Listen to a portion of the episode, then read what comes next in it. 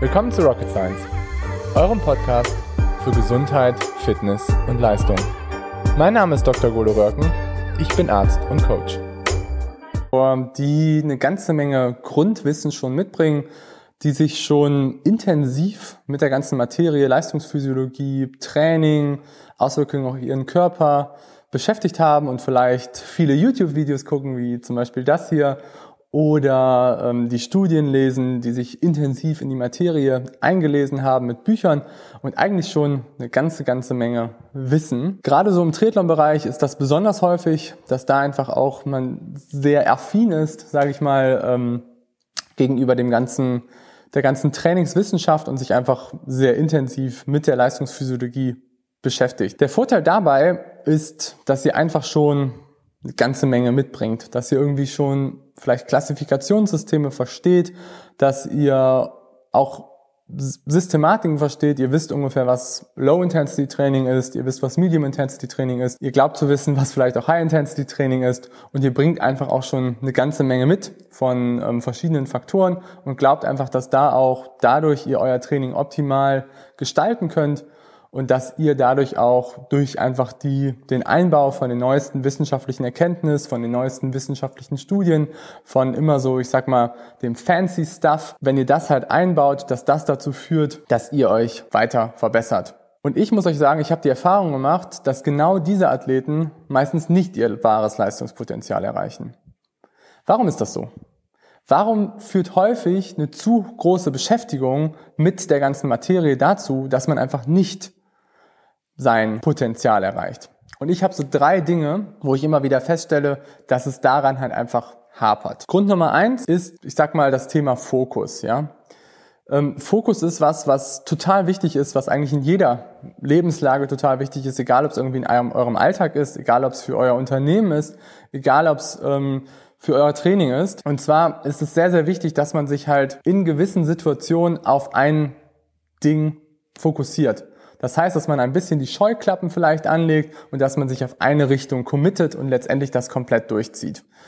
Und was ich immer wieder feststelle, ist, dass Personen, die sich sehr stark mit der Materie beschäftigen, die sehr stark sich einlesen, die auch kontinuierlich das einfach auch erweitern wollen, was ja eine sehr gute Eigenschaft ist, aber es führt einfach dazu, dass man sich nicht auf die wichtigen Dinge konzentriert und immer wieder das Neueste und das Bessere sucht und dabei einfach die Basics vergisst. Typisches Beispiel sind einfach auch, sage ich mal, YouTube-Videos oder auch unser Podcast zum Beispiel, wo wir immer wieder erleben, dass sich Leute auf sehr, sehr Themen stürzen, die, sage ich mal, so ganz oben sind bei der Pyramide der Leistungsentwicklung zum Beispiel irgendwie Low-Carb-Themen oder irgendwie die nächste und neueste Trainingspraxis, die nochmal das ein oder andere Prozent rausbringt.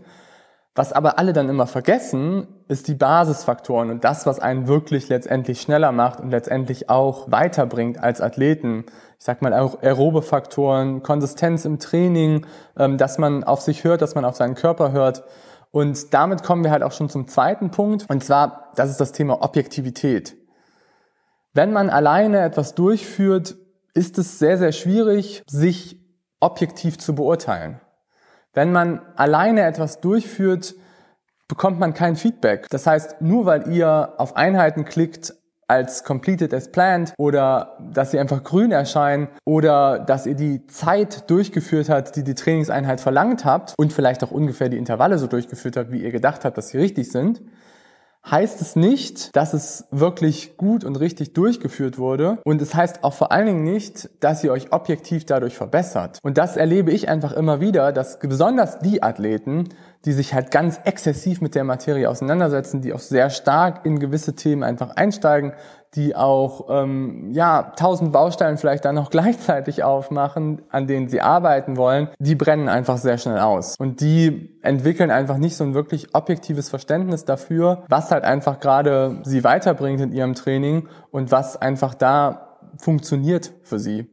Und das Dritte, was ich da einfach auch immer erlebe, bei Athleten, die sich ähm, sehr stark mit dem ganzen Thema auseinandersetzen, ist, dass die Umsetzung häufig mangelt.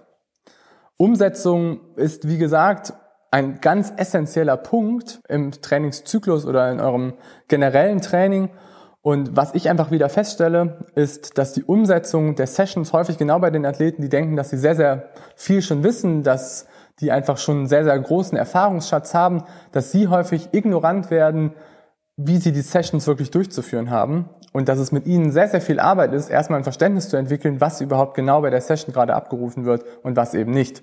Und das ist ja auch irgendwie paradox, sage ich mal, weil genau diese Athleten denken halt, dass sie schon sehr, sehr viel mitbringen oder bringen schon sehr, sehr viel mit an Erfahrung, vielleicht auch an einem, ähm, einem leistungsphysiologischen Schatz. Aber sie beurteilen die Umsetzung der Sessions nicht wirklich gut für sich selber. Und das sind so die Dinge, die ich einfach immer wieder feststelle. Und da vielleicht auch nochmal eine kleine Anekdote bei mir, weil bei mir war es auch nicht anders. Ich mache das Ganze jetzt irgendwie schon seit Triathlon seit über 14 Jahren und ich coache seit 10 Jahren und ich würde sagen, die ersten sieben, acht Jahre davon waren sehr exzessiv, wo ich mich unglaublich mit der ganzen Materie beschäftigt habe. Ich habe mich sehr, sehr stark eingelesen. Ich habe unglaublich viel trainiert neben meinem Medizinstudium, neben dem Coaching von Athleten. Ich war irgendwie auch stolz darauf, dass ich 15 bis 18 Stunden trainiert habe jede Woche und das neben den Vorlesungen und habe einfach überhaupt nicht auf mich geachtet. Also ich habe mich objektiv überhaupt nicht ja, ähm, beurteilt, habe überhaupt nicht geschaut, ob ich halt besser werde, ob sich gewisse Faktoren wirklich verbessern oder ob ich halt nur trainiere, um zu trainieren. Und das andere ist, dass ich halt dauernd müde war und ausgebrannt bin und einfach daher auch nie mein wahres Leistungspotenzial erreicht habe. Ich weiß noch, 2015, das war meine erste Hawaii-Qualifikation und das war auch mehr schlecht als wirklich recht. Hatte ich eine Panikattacke und war absolut übertrainiert und es ging einfach gar nichts mehr. Ich bin auf zum Wettkampf geflogen, irgendwie eine der schönsten Inseln der Welt und ähm, war einfach nur müde. Ich wollte einfach die ganze Zeit nur schlafen und habe einfach überhaupt nicht auf mich gehört und habe einfach die ganze Zeit einen Ehrgeiz entwickelt, dass ich irgendwie super, super gut werden möchte und habe unglaublich viel trainiert, habe aber objektiv mich dadurch überhaupt nicht verbessert. Und das andere ist, dass ich es auch bei meinen Athleten feststelle, dass letztendlich, wenn man in einem Dialog mit einem Coach zusammenarbeitet und einfach das Training anhand des Körpers ausrichtet und schaut, wo sind irgendwie die individuellen Stärken, wo sind da irgendwie die individuellen Schwächen und ganz gezielt an diesen Dingen zu arbeiten und objektiv einfach auch zu schauen, verbesserst du dich gerade, verbesserst du dich gerade eher nicht und im Dialog mit einem Coach zusammen daran genau zu arbeiten und Feedback zu den Sessions zu geben aus den eigenen Erfahrungen mit den Erfahrungen des Coaches zusammen. Das ist eigentlich der Weg, womit ich persönlich am meisten Erfahrungen gemacht habe. Sehr gut. Ja, ich hoffe, euch hat der Inhalt hier gefallen. Ähm, könnt euch auch gerne mal unseren Podcast vielleicht dazu anhören. Da findet ihr auch noch ein bisschen fancy Stuff dazu. Oder ihr schaut euch mal ein bisschen bei uns auf der Homepage um. Und wenn ihr mal irgendwie Input braucht zu gewissen Themen, wenn ihr da irgendwie mal was besprechen wollt und ihr selber bei euch auch vielleicht gerade gewisse Herausforderungen feststellt, dann vereinbart einfach super gerne mal ein Kennenlerngespräch mit mir, wo wir einfach nochmal eure Engstellen thematisieren, wo wir einfach schauen, wo ihr gerade steht, wo wir vielleicht auch eine Analyse machen von euren Stärken, von euren Schwächen und wir einfach mal ganz genau besprechen, wo sind gerade eure Herausforderungen und wo wollt ihr irgendwie hin. Alles klar, macht's gut Leute, bis dahin. Ciao.